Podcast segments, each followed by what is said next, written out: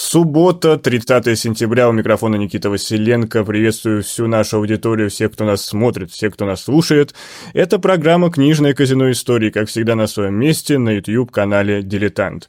И сегодня в центре нашего внимания в центре внимания нашей программы русская православная икона и ее непростая роль и судьба в индустриализации молодой страны Советов.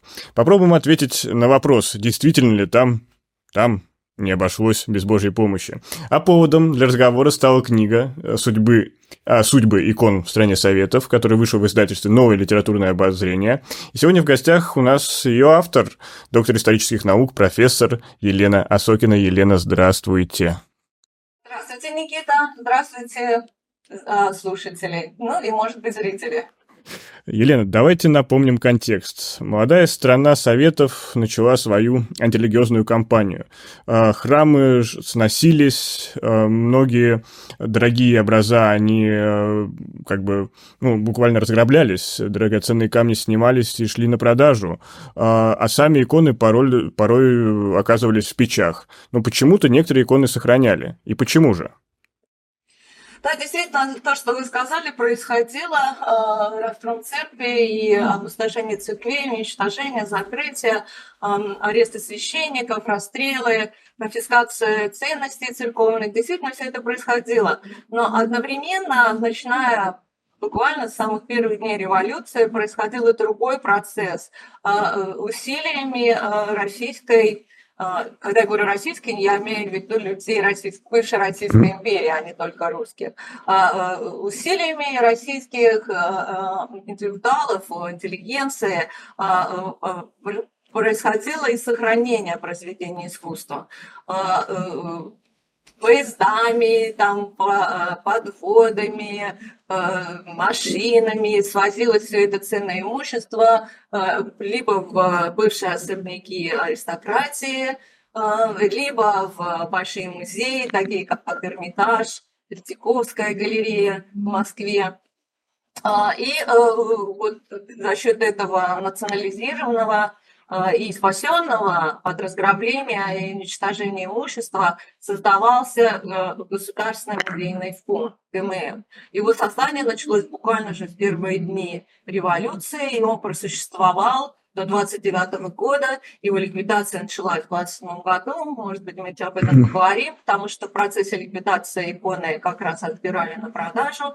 Но вот в этом а, государственном музейном фонде, а он имел несколько отделений, московское отделение было, отделение ленинградское, в этом фонде было сконцентрировано огромное количество произведений искусства, десятки тысяч. А, сам фонд подразделялся на разделы, там были и разделы изобразительного искусства, и скульптуры, и декоративного искусства, а, и э, там был и отдел религиозных ценностей, а в московском отделении ГМФ даже был отдельный отдел а, а, иконный, где сконцентрировалось больше более трех тысяч икон, близко к четыре тысячи икон, согласно а, инвентарным книгам ГМФ, находилось вот в этом отделении икон в московском, в московском подразделении ГМФ. Елена, а вот пока мы далеко не ушли, извините, что перебиваю, а кто стоял за инициативой создания этого фонда? Ленин, Луначарский, кто из вождей революции к этому пришел, что нужно сохранять свою историю? Ну, и, и, можно здесь назвать и Луначарского, и Ленина, Э, хотя бы, скажем, проекты массовой пропаганды, да, э, который был в это время, и плакаты, которые официально в это время издавались о сохранении художественной ценности. Но конкретно эта работа проводилась такими людьми, как Грабарь, допустим, да, э, Игорь Грабарь или Александр Анисимов. Если мы имеем в виду именно иконы, то Здесь, в общем-то, в этом участвовали люди, которые были связаны а, с, а, древнерусским искусством. А, в, нем, в этом процессе участвовали и очень известные реставраторы, такие как Евгений Чириков.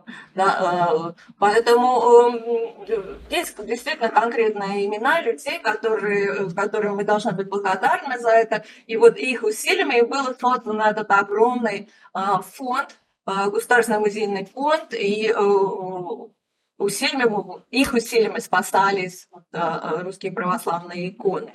Конечно, отбор здесь шел по, э, по, я бы так сказала, по качеству э, живописи. То есть главнее всего была художественная ценность.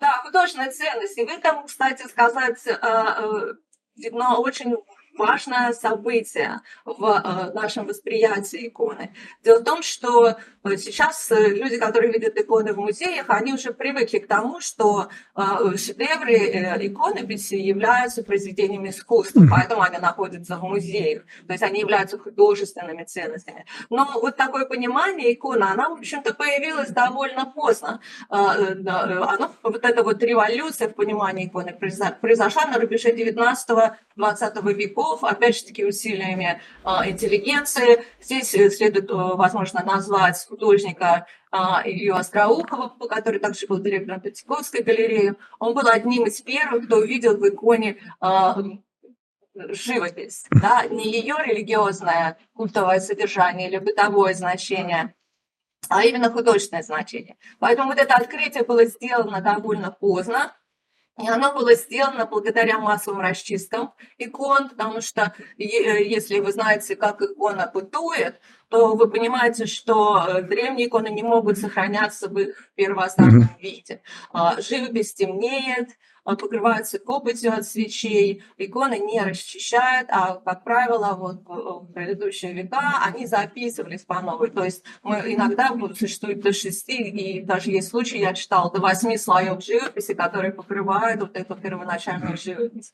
Поэтому для того, чтобы увидеть вот это вот древнее искусство, да, древнерусское искусство, необходимо было, была расчистка икон, нужно было снимать более поздние записи и поновления. И вот эти вот такие массовые раскрытия икон, они как раз происходили в конце 19 в начале 20 века, они позволили открыть а, вот эту старую новгородскую, скажем, живопись прекрасную, очень а, цветистую, да, а, и позволили как бы увидеть в иконе не просто религиозный или бытовой предмет, а предмет художественный предмет, который должен э, находиться э, в художественной, художественном музее, в художественной галерее. А правильно я понимаю, что критерий, такой критерий, как святость, он во многом вредил иконе для э, той эпохи, потому что была антирелигиозная кампания, и, соответственно, если она не носила какой-то сакральный смысл этой иконы, значит, от нее нужно, нужно было избавиться как можно скорее.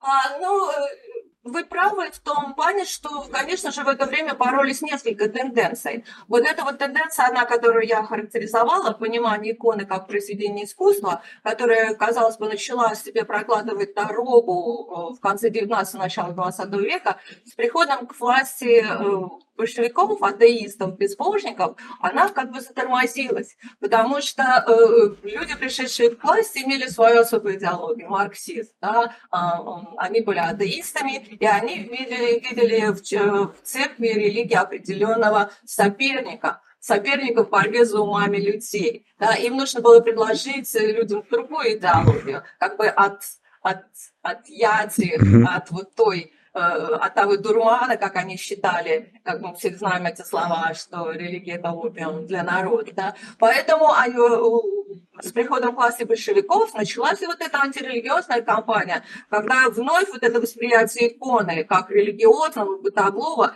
и очень вредного для советской власти предмета тоже существовала и довольно сильно э, э, себя проявила в этих всех антирелигиозных кампаниях, и вот этот сайт безбожников, и э, вся деятельность, связанная с ним. Поэтому эти две тенденции боролись.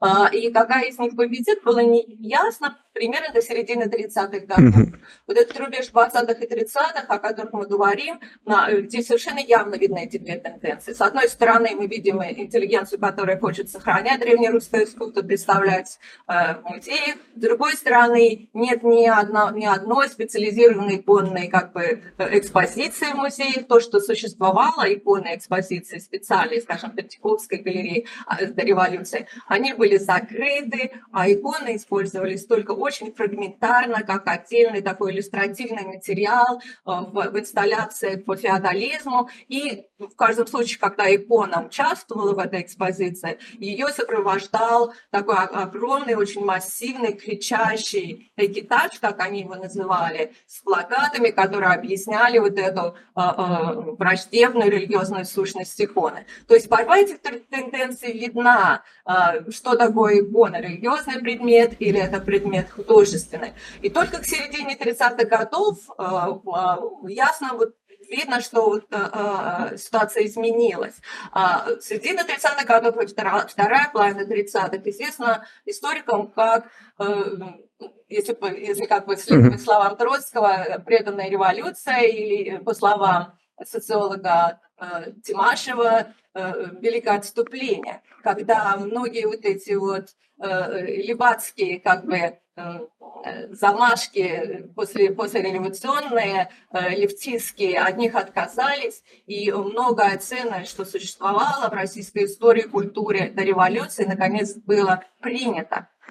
Принято как достояние страны, как что-то очень важное, которое э, повышает значение страны. Да? И вот именно в это время мы видим, что открываются э, специальные иконы экспозиции в музеях центральных, и э, региональных, и мы видим, что идет своего рода процесс реабилитации иконы, но реабилитация не как религиозного предмета или бытового предмета, а как предмета художественного произведения искусства.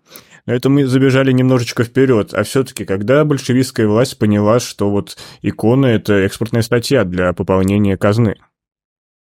А, ну, это понимание пришло вместе, скажем так, с огромным кризисом и с той паникой золотовалютным, валютной, которую советское руководство э, испытывало с началом форсированной индустриализации. А проблема заключалась в том, что когда началась э, советская индустриализация, первый пятилетний план датируется 1928 годом, но, в общем-то, уже а, форсирование промышленного развития началось немного раньше этого, то э, было ясно, что государство не имеет средств для того, чтобы проводить, осуществить такой очень дорогостоящий, амбиционный, амбициозный проект. Дело в том, что э, казна Российской империи уже к началу 20-х годов была полностью истрачена, была фактически пустая, и советское государство являлось золотовалютным банкротом. У них совершенно не было э, в загашнике, что говорится, в их э, хранилищах золота и иностранной валюты. Между тем, индустриализация требовала огромного количества валютных средств, потому что промышленное сырье, промышленное оборудование, технологии, помощь иностранных специалистов, специалистов. Все это приходилось покупать за границей. И под это брали кредиты. Главным кредитором была Германия. Но отдавать эти кредиты нужно было валютой или расплачиваться золотом. Поэтому на рубеже 20-30-х годов э, советское руководство переживало вот эту золотовалютную панику.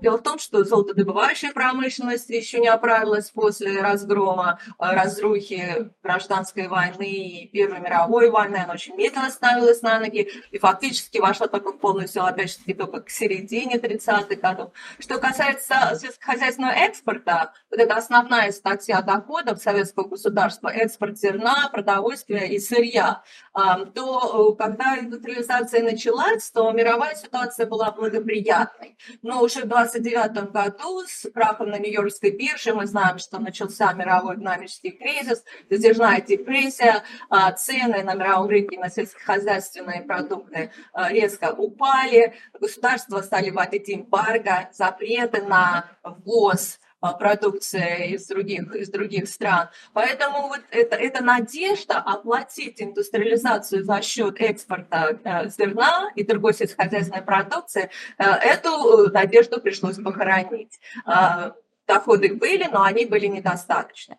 Советское государство пыталось повысить вот, э, э, валютный эффект от экспорта путем увеличения физических объемов продаж. Другими словами, продавали все больше и больше тонн этого зерна за границу. Но поскольку цены падали, то валютный эффект а, был незначительный. Кроме того, мы все знаем, что первый половина 30-х годов – это время карточной системы и массового голода в Советском Союзе, массовый голод 32-33 годов. Поэтому э, можно себе представить эту ситуацию. Государство пытается получить валюту путем вывоза продовольствия за границу, в то время как свое собственное население оставлено буквально на произвол судьбы. Миллионы людей умирают, особенно христианство. Вот. Поэтому вот эта золотовалютная паника и заставила советское руководство искать э, другие валютные источники для финансирования индустриализации. И следует сказать, что руководство не брезговало ничем – то есть э, и малым искали и малое, и большое. Вот эти маленькие золотые ручейки, они в конечном итоге как бы сливались в одну большую золотовалютную полноводную реку, которая позволяла финансировать индустриализацию. Вот продажа произведений искусства, не только икон, но в первую очередь западноевропейского искусства, и мы знаем, что Эрмитаж очень сильно пострадал от этого. Да, вот продажа произведений искусства виделась как одна из таких доходных э, статей, которая позволит получить валюту и золото. А, а поскольку а, в царской России вот эти как бы накопления религиозного вот этого богатства, церковного богатства, накопления художественных ценностей в церквях, оно было очень велико, то есть считал, что у нас этого добра много, десятки, десятки, если не сотни тысяч, да, поэтому э, можно продать mm-hmm. что-то из этого за границу, и а, а, а, это поможет провести индустриализацию, оплатить. Я напомню, что у нас сегодня в гостях доктор исторических наук профессор Елена Осокина, и вот то, о чем говорила сейчас Елена, вы можете еще подробнее узнать из ее других книг. Напомню, это «Золото для индустриализации» Тарксин и «За фасадом сталинского изобилия». Все это вышло в издательстве «Новое литературное обозрение». Обязательно это ищите и поверьте, это будет очень интересное чтение, не оторваться. Но мы все-таки сегодня говорим об иконах, и вот вы заметили, что да, предметы искусства, особенно западного искусства, картины, это было понятно, почему их. А вот иконы, иконы это же сугубо наше такое э, искусство. Откуда спрос на Западе на русские иконы? Вот в чем секрет? В том-то и дело, в том-то и вся проблема, что спроса не было. Да. А, долго очень существовал такой миф, что продавали за границу только предметы западноевропейского искусства, mm-hmm. как бы чуждого для э, российского гражданина, да, а вот, скажем, произведения передвижников, такая российская да, школа художников э, 19 начала 20 века, или вот иконы, их не продавали. На самом деле это неправда. Я работала в архивах и Эрмитажа, и Русского музея, и Третьяковской галереи, исторического музея, и везде я находила документы, что на продажу э, от собирали произведения русского искусства, включая картины передвижников. Но дело в том, что вот это русское искусство и древнерусское искусство иконы, оно было неизвестно на Западе. А, как я уже сказала, э, э, таких вот как бы больших экспозиций иконных, э, ну, была в Третьяковской галерее, были, скажем, Вологодский музей. Но на Западе они не были известны, потому что не было, не выпускались такие иллюстрированные каталоги. Если вы посмотрите на каталог икон а, а, вот, э, Третьякова, который был составлен Лихачем до революции. Uh-huh. Это просто такое бесцветное издание, э, перечень икон, названий их описаний. Uh-huh. Там вы не увидите никаких красочных иллюстраций. Да. Достаточно сказать, что, допустим, вот Мелан, Эндрю Мелан, министр финансов США, который купил 21 шедевр из Эрмитажа, великие произведения искусства, он выбирал эти произведения на, э, на основе каталога Эрмитажа, который был выпущен в Париже. Да, то есть, э, скажем, вот содержание этого музея, его, его содержимое было известно. В то время как вот эти запасы икон которые существовали в России, на Западе не были известны. На Западе не было ни одного музея, где бы были выставлены русские иконы. Там не было арт-дилеров, которые бы интересовались этим видом искусства. Там не было коллекционеров, которые были готовы вкладывать деньги а, в это искусство. В это время коллекционеры на Западе, может быть, как и сейчас, это люди с деньгами, это не, не историки искусства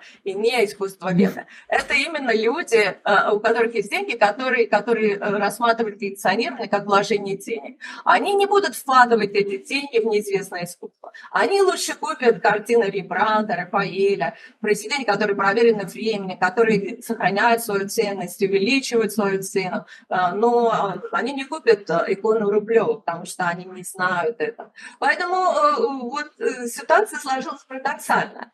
Советское руководство было готово продавать буквально все, в это время включая иконы, и они сформировали огромный фонд экспортных икон в 27-28 году. Главными поставщиками был э, как бы, э, исторический музей, того, что у него была огромная коллекция икон в это время, и вот эта ликвидация государственного музейного фонда. Ну, советское руководство сформировало огромный экспортный фонд икон, несколько тысяч там было, согласно моим подсчетам. Но проблема стала в том, что они никого не интересовали на Западе, никто не хотел их покупать. А, сначала нужно было прорекламировать. Mm-hmm.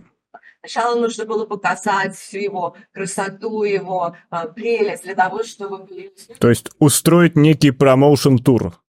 Да, и а, действительно такой грандиозный проект состоялся. И а, не случайно, что он состоялся именно, начался именно в 29 году. И вот это, вот это событие, выставка, первая советская выставка а, икон на, на Западе, да, э, который проходил с 29 по 32 год. Да не случайно это время, потому что идеи такой выставки, они, в общем-то, мутировались и до этого. И Грабарь хотел с немцами провести ее в 26 году, но ничего не получалось, вплоть до того момента, когда советское руководство оказалось в таком глобальном золотовалютном кризисе. Именно этот кризис, да, желание получить валюту для индустриализации, как бы продвинуло этот проект, и благодаря этому он осуществился.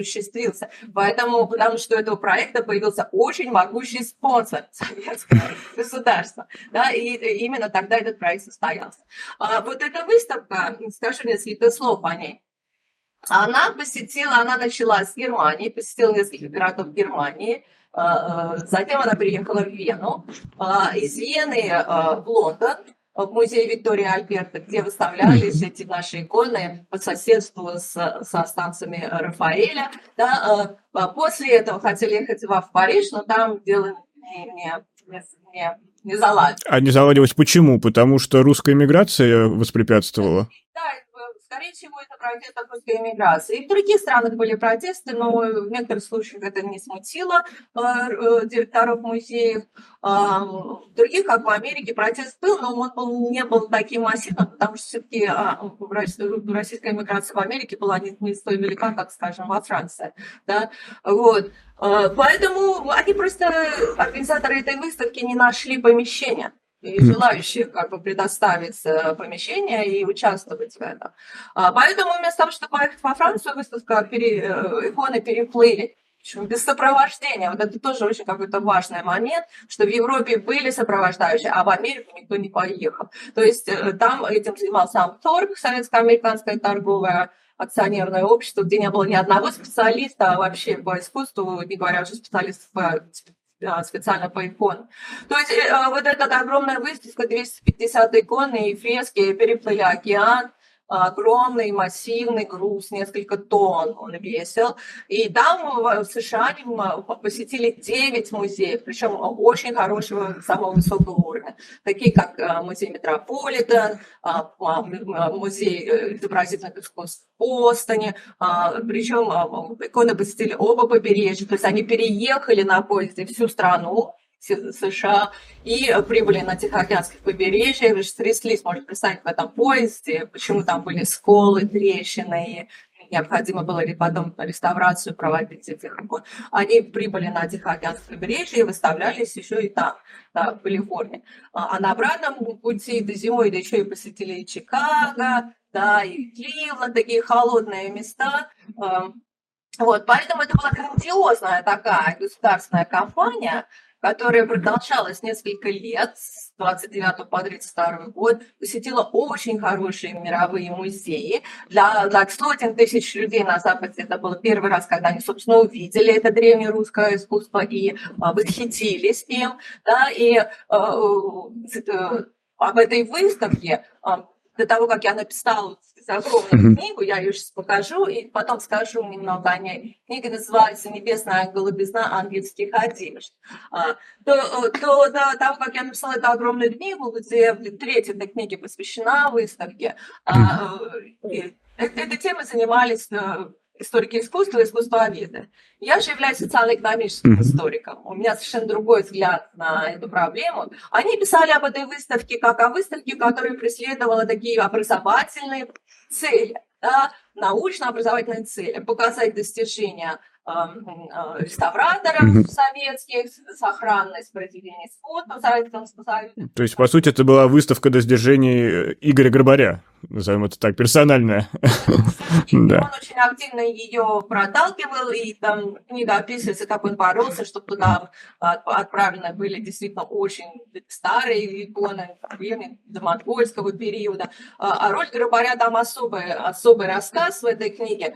Да. Ну и, в общем, э, эта выставка была той рекламной кампанией, и исследователи, они писали именно как о выставке научно-образовательного значения. А в своей же книге я показываю его как такое торгово-коммерческое предприятие, а, которое преследовало цель рекламы, представить э, западным коллекционерам, арт-дилерам, музеям вот этот новый экспортный товар, который был готов в массовом виде поступить на мировой антикварный рынок, показать его во всей красе в лучших музеях, а, прочитать лекции, как это делал Грабар в Германии, а, а, показать, как работает реставрация, опять же, как это делалось в Германии, где прямо при зрителе, при перед зрителями происходило раскрытие иконы да, реставраторами. Вот. И э, тем самым создать спрос как э, высказался никто иной, как Луначарский, mm-hmm. который был наркомом а, просвещения в то время, образованный человек, представитель интеллигенции, но он отразил вот эту суть отношения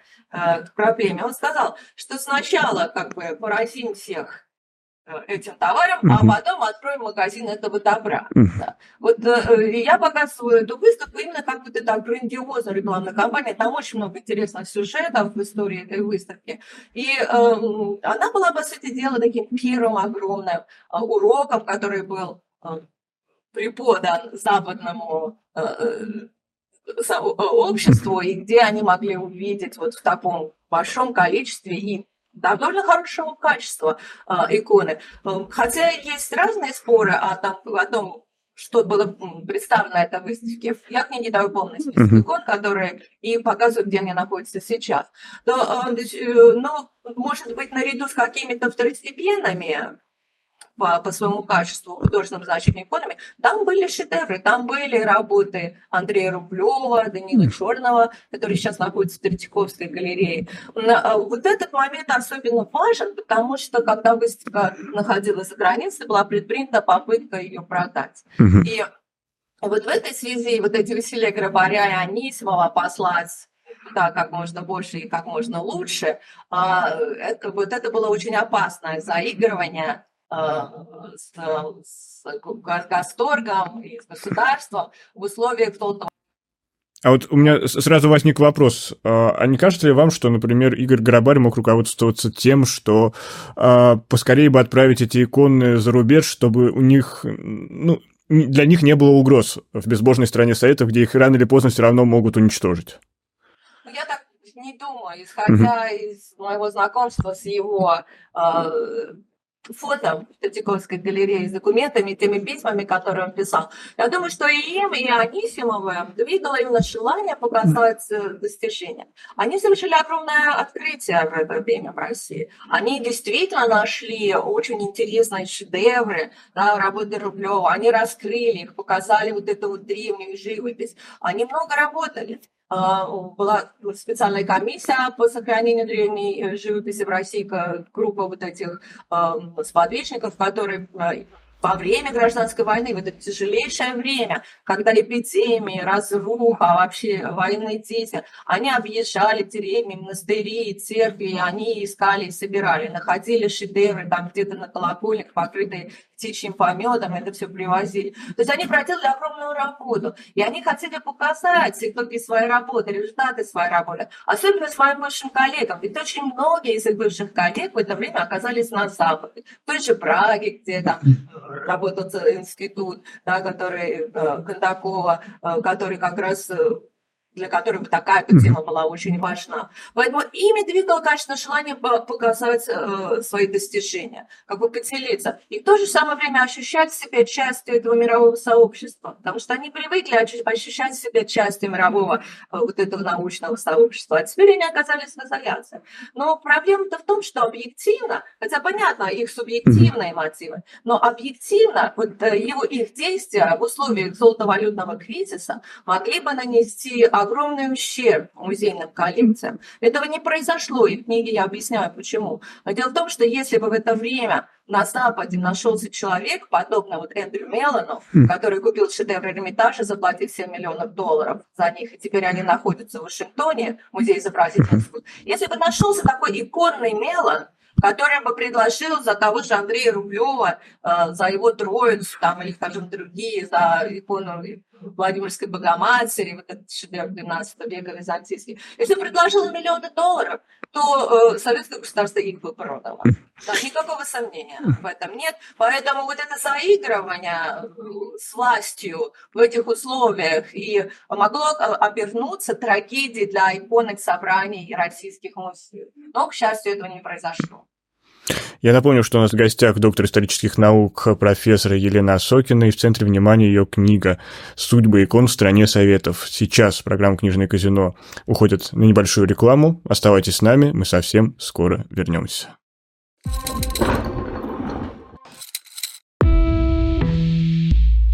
Вы лучше других знаете, что такое хорошая книга – Мы лучше других знаем, где ее можно купить. Книги на любой вкус с доставкой на дом. Интернет-магазин «Shop Дилетант Медиа».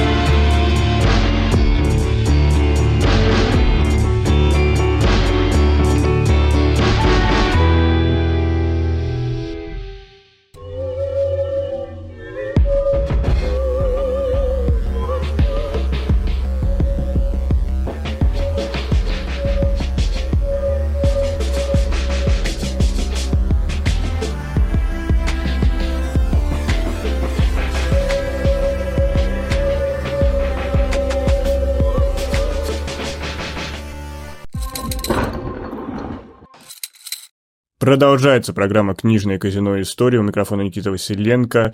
И у нас сегодня в гостях, я напомню, автор книги «Судьбы икон в стране Советов» Елена Осокина. Но Напоминаю, прежде всего, поставьте нам лайк, поделитесь этой трансляцией со своими друзьями или зайдите в наш магазин shop.diletant.media, где для вас много разных интересных лотов.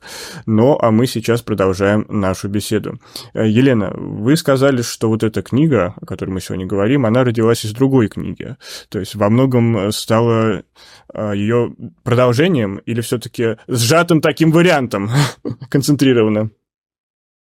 Объясните. Вначале я написала вот эту огромную монографию «Небесная и голубизна английских одежд», судьба произведения древнерусской живописи 20-30-е годы. Даже вот в таком большом формате, это 700 страниц, то есть это очень большая, хорошо иллюстрированная книга. А, и здесь огромный научный аппарат, скажем, приложения, таблицы, очень детальные большие сноски, которые сами по себе могут быть каким-то таким а, своим отдельном исследовании. Uh-huh. Да, и когда я над ней работала, я хотела э, изложить как можно детальнее, uh-huh. использовать как можно больше материалов. Поэтому она получилась такой большой. Но, но мне всегда хотелось на ее основе сделать более короткое, более дешевое uh-huh. и более популярное издание. И поэтому вот, э, родилась вот эта книга, о которой мы сегодня говорим, «Судьбы икон стране Советов». А, а, а в ней те же самые выводы, что и в большой монографии, но у меня нету вот этих огромных приложений, нету э, этих очень больших сносов, которые... Грубо говоря, одна для специалистов, а другая для широких масс. первая uh-huh. потому что э, там на, она написана очень интересно. Я пишу все время в одном и том же стиле. Она написана интересно и доступно, там много историй. Э, ну, просто она дороже, и, может быть, не нужно так уж детально в это дело заходить. Поэтому здесь, здесь все самое важное, что было в большой книге. Но, но нет вот этого научного аппарата, она отсутствует. Но, однако, есть замечательные, совершенно замечательные рисунки, а, которые сделала художница Варвара Гранкова, а, просто покажу некоторые из них. А, вот эта серия, которая выходит на НЛО, что такое Россия, она как бы подразумевает вот, э, работу художника, который иллюстрирует книгу. В данном случае здесь показано, как Грабарь читает лекцию на вот этой первой советской выставке Бон в Германии. Поэтому, э, скажем так, что э, это вот как бы огромное большое исследование, а это вот еще такой а, а, адаптированный вариант, но тоже достаточно большой, 300, 300 страниц, и а, тоже есть цветные иллюстрации в этом издании популярно. А, это вообще очень хорошая серия, я ее рекомендую, это много интересных что такое Россия, серия издательства «Новое литературное обозрение». И в том числе э, книги Елены Осокиной вы точно также можете найти в этой серии. Но давайте продолжим про эту легендарную выставку, про ее тур, который прошел с 29, как я понимаю, по 33 год. И соблазн у страны Советов, наверное, был большой. Продать ее и получить золото, золото или валюту. Но что-то пошло не так.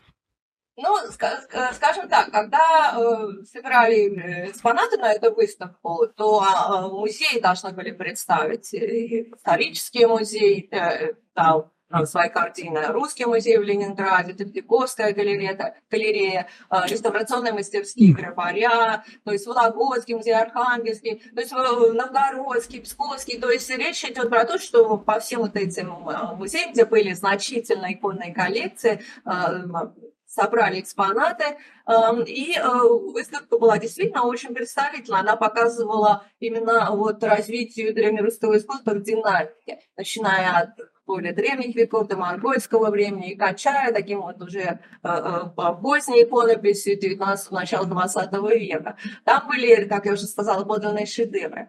А, в общем, когда музей эти иконы передавали антиквариату для этой выставки, антиквариат, э, напомню, это такая торговая организация, которая была создана в 28 году специально для художественного экспорта занималась. До этого этим занимался Гасторг.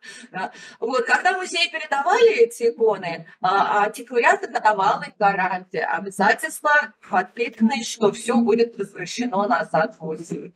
Вот. Но, а, однако, в действительности, как показывают документы, все обстояло не так хорошо. Уже с самого начала антиквариат планировал кое-что продать с этой выставки, потому что в ее составе, там, допустим, были иконы, которые принадлежали самому антиквариату. А, и скажу, если в Германии антиквариат хотел только продавать, там было шесть копий, э, сделанных шедевром, к примеру, стиля живописи, таких вот семейной копии, сделанные лучшими э, иконописцами того времени. А, в Германии хотели продать только эти копии, но не удалось. А вот эти копии, они делались ровно для того, чтобы показать мастерство русских, советских реставраторов? Проблема в том, что наши гроба, наши Да, у нас есть э, гость в нашем эфире, давайте его прогоним. Да, и вернемся к Игорю Грабарю. Да. да. Э, значит, даже Грабарь с Анисимовым никогда не наставили на том, чтобы, скажем, а, Богоматерь Владимирская, это икона 15 века, была вывезена. То есть э, определенные какие-то ценности имели абсолютное значение не хотели рисковать. Но их все-таки хотели показать. Поэтому э, были заказаны специальные факсимильные копии лучшим иконописцам, реставраторам того времени, авторы этих копий известны. Да, и заплатили довольно много по тем временам. 500 рублей на, каждую копию. Это были очень большие деньги для конца 20-х годов.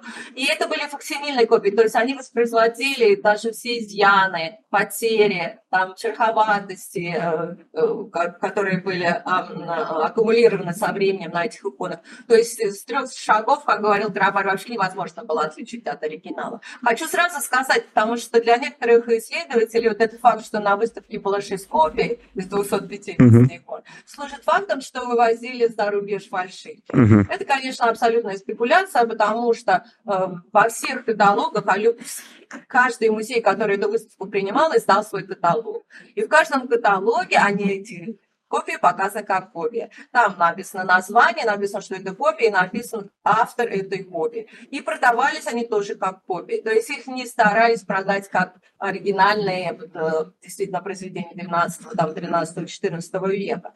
А поэтому это совершенно вот этот вот аргумент, который приводит совершенно несостоятельный.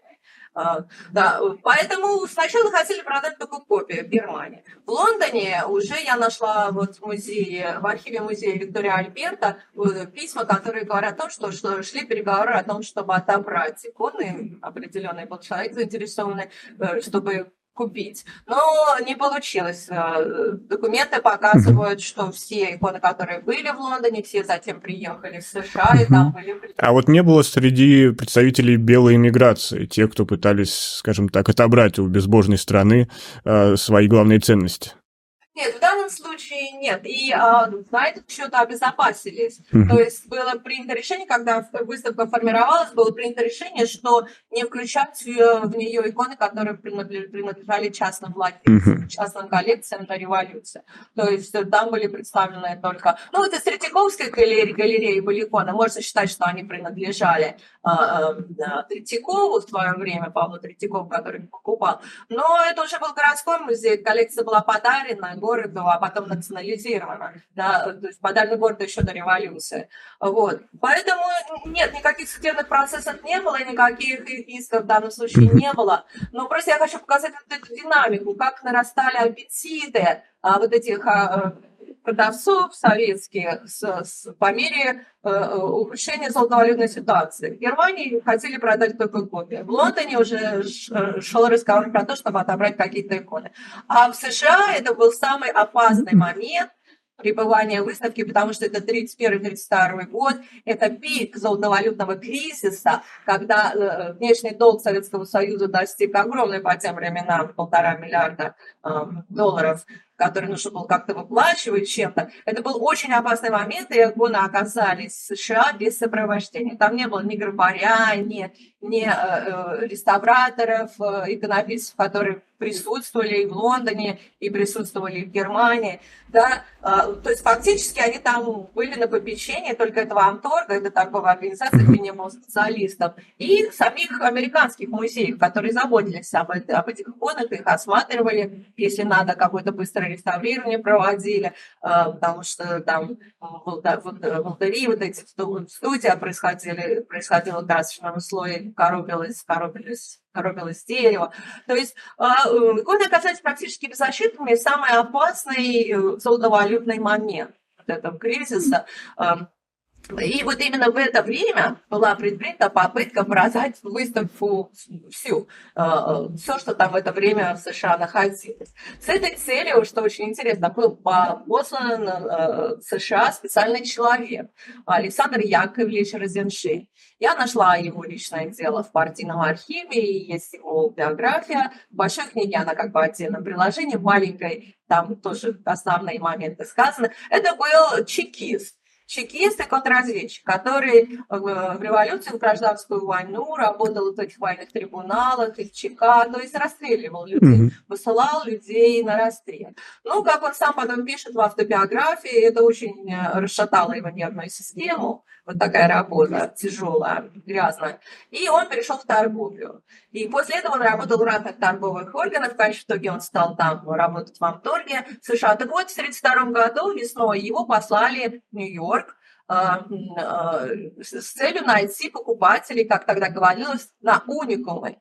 Уникум, значит, уникальное произведение искусства. Там предлагалось, э, предлагались к продаже произведения импрессионистов, э, и э, Сенатский кодекс, там они пытались продать. Его, конечно, только продали, но только в Великобританию. Но его пытались также продать и из США. Да, и заодно ему поручили э, найти покупателей на эту выставку да, а, вот этот чекист поехал туда, э, в США, искать вот этих толстосумов. И надо сказать, что он довольно активно там действовал. Здесь очень хорошие книги есть иллюстрации, которые его там показывают в Нью-Йорке. А, он э, нашел выход через разные каналы к очень богатым людям. И Моргану, и э, Рокфеллеру. Да, он лично с ним не встречался, но, вот, скажем, с Рокфеллером через его зятя действовал. Да, и э, предложила. Но продать ничего не получилось. И тут ставит вопрос, почему, собственно, вот эти вот попытки продать провалились. Сейчас покажу mm. это вот прекрасно Напоминает мультфильм «Шпионский, «Шпионский роман», или как он назывался, советский мультфильм. Специально сделал в такой видошной форме, чтобы он очень диссонировал на фоне небоскребов нью-йоркских. И вот, вот такой тоже стилизованной фигуры такого э, мистера Твистера, такого буржуа. Вот, прекрасная просто иллюстрация, она молодец. Вот, и а, ничего не получилось. И в своем отчете он, как бы сказать, вот одной фразой объяснить, почему не получилось, он сказал, денег нет ни у кого. Даже те музеи, которые вроде бы заинтересовались, но они вообще сидят без там, цента, цента, без копейки, что говорится. Да, а, поэтому вот такая парадоксальная ситуация, уникальная возможность вот в этот период времени для музеев была купить прекрасное произведение искусства и по довольно сходной цене. Но вот этот вот как бы благоприятный момент для а, покупки совпал с, а, с затяжной депрессией, экономическим кризисом, когда фактически налички не было ни у кого. И э, вот этот антикварный рынок находился буквально в таком э, мертвом состоянии. А, никто не хотел ну, вкладывать наличку в этот период времени, а, и, кроме того, вкладывать деньги в неизвестное искусство, каким, каким были русские православные иконы э, для, для западного человека в то время. Поэтому распродажа не, не состоялась. Но э, скажу так, что очень близко мы подошли вот к этой трагедии. И все могло закончиться вот эти все усилия Грабаря и Анисимова, ну пусть ими как бы они руководствуются какими-то другими мотивами, но это могло привести к трагедии, в результате которой э, российские музеи могли бы потерять произведения э, Андрея Рублева, Данила Черного, Строгановской школы, школы, да, э, то есть э, речь идет действительно о серьезных э, потерях. Здесь речь не в количестве, а именно в художественной ценности тех икон, которые находились в составе ревизии. Тот случай, когда Великая депрессия сработала во благо, правда, другой страны. Это отдельный эпизод, да. Один, заголовков Э, в моем книге так и говорит, что незнание как благо. То есть вот это вот, э, скажем так, незнание это искусство обернулось благом для российских музеев. И то, что они не успели сдать никаких иллюстрированных каталогов до этого, а, которые бы показывали эти иконы, то это тоже оказалось благом. Я подсмотрел мультфильм «Шпионские страсти» называется.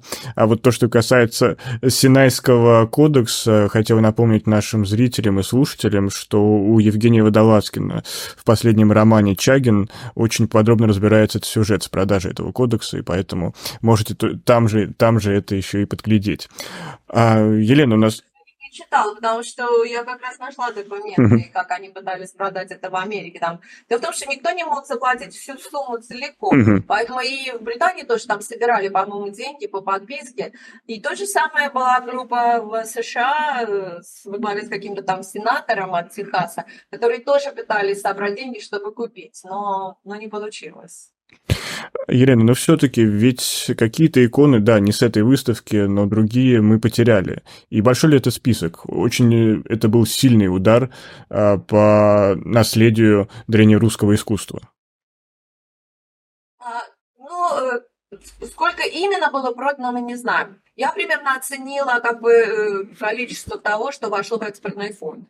А, я его так а, скажем так, при ликвидации музейного фонда около 2000 икон, еще около полутора тысяч разных икон, ну, они могут быть не, не обязательно храмовые иконы, это могут быть небольшие такие медные иконки и кресты. То есть, когда мы говорим об этом, то есть не надо представлять, что речь идет о каких-то все время больших э, по размеру произведениях. То есть, и исторического музея около полторы тысячи икон было видно. Плюс там из Третьяковки было видно несколько десятков. Вологодский музей, там, там несколько штук. То есть, ну, вот так соберется, я думаю, что соберется где-то порядка 40 тысяч, 4 тысяч, порядка 4 тысяч.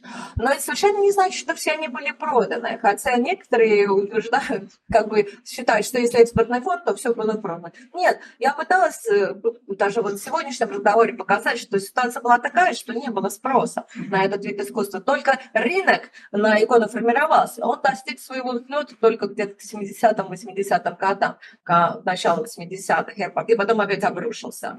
Книга объясняет почему. Да, вот. То есть в это время еще самое начало, и поэтому продать вот такую массу икон, 4 тысячи в это время, причем в очень короткий период времени, ведь массовые продажи, они занимали довольно короткий период времени. Это где-то с 28 года, с постановления СНК об, об этом художественном экспорте, и до 33 года. После этого уже как бы все пошло на убыль. То есть речь идет где-то 5 лет всего. Вот продать э, столько икон за такой короткий период времени при отсутствии спроса и в условиях экономической депрессии, отсутствия налички на Западе людей, а, было скучно.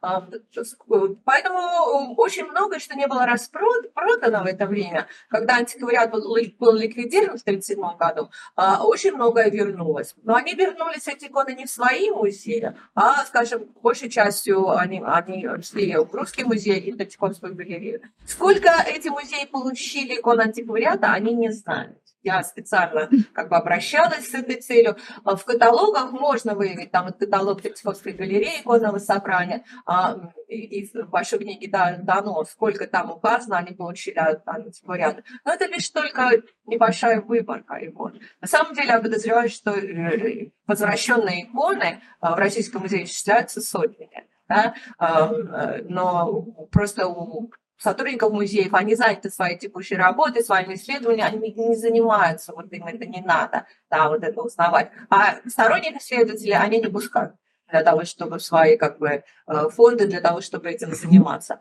Мы можем руководствоваться только тем, что они дают из инвентарных книг или опубликованных каталогов. Дальше мы не можем проходить. Вот. А, поэтому сколько именно вернулось, мы не знаем, но я, я считаю, что это исчисляется сотни сотнями. Да? А, то, что было продано, некоторые коллекции, они как бы сохранились как коллекции, находятся в музее. Вот, а, то, что купил, допустим, Олаф Ашберг, шведский банкир, который экономически сотрудничал с советской властью, советским правительством, даже с Лениным, начиная с революции, а, он покупал сначала на развалах эти иконы, на барахолках, а потом он через антиквариат покупал. Его собрание находится в Стокгольме, в Музее искусств, там можно его видеть. Были, ли проданы шедевры? Нет. А, я так не считаю. Были проданы очень хорошего некоторые качества иконы. Доктор исторических наук, профессор Елена Сокина сегодня о своей книге «Судьбы икон в стране Советов». И, Елена, последний вопрос. А, занимаясь отечественной историей, вам удается сохранять оптимизм, глядя в будущее?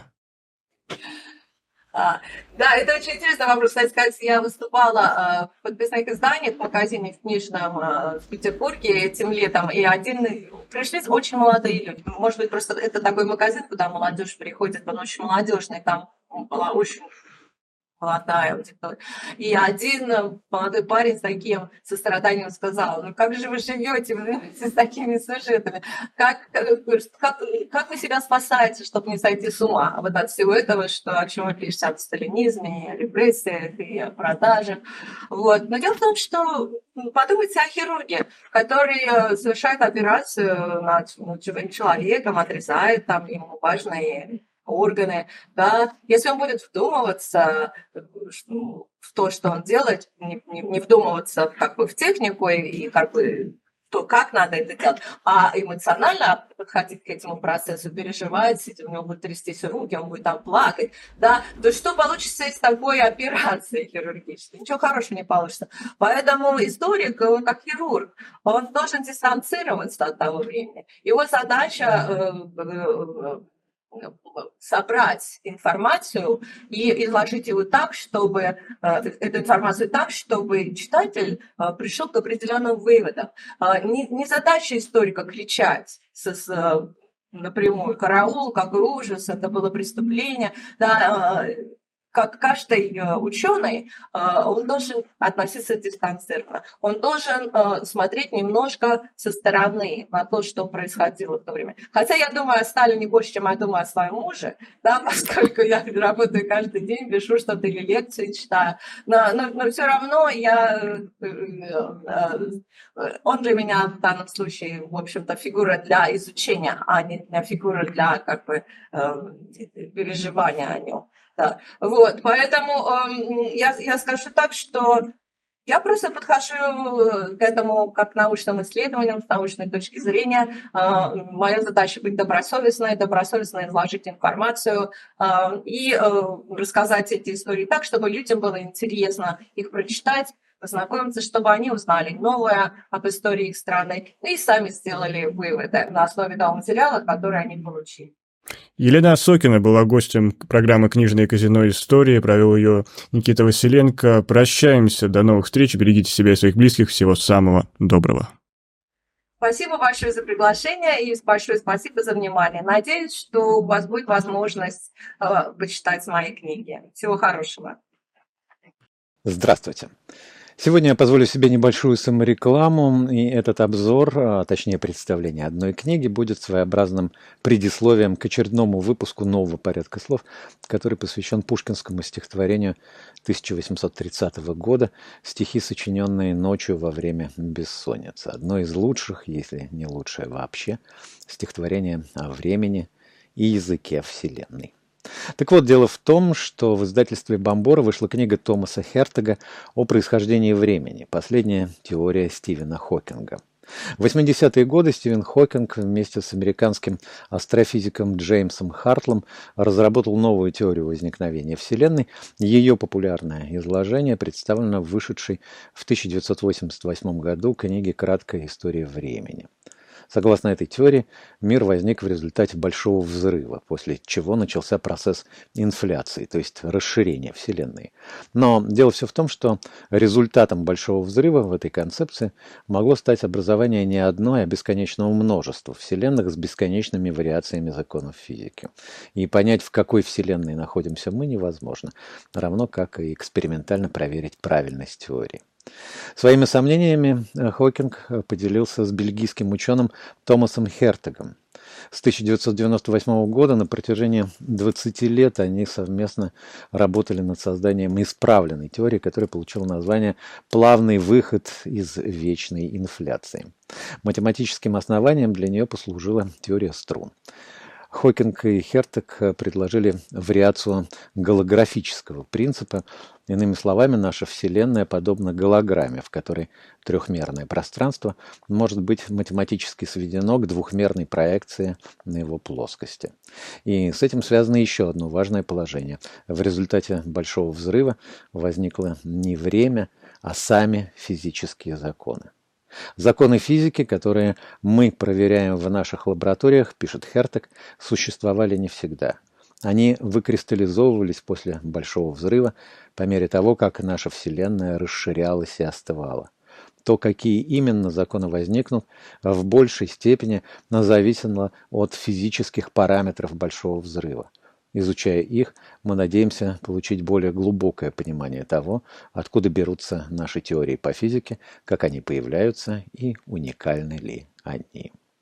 Книга Томаса Хертега о происхождении времени, последняя теория Стивена Хокинга, издательство Бомбора. Ее я постарался представить в общих чертах, или, как сказал бы Александр Сергеевич Пушкин, неполный слабый перевод с живой картины список бледный. Всего доброго. До свидания.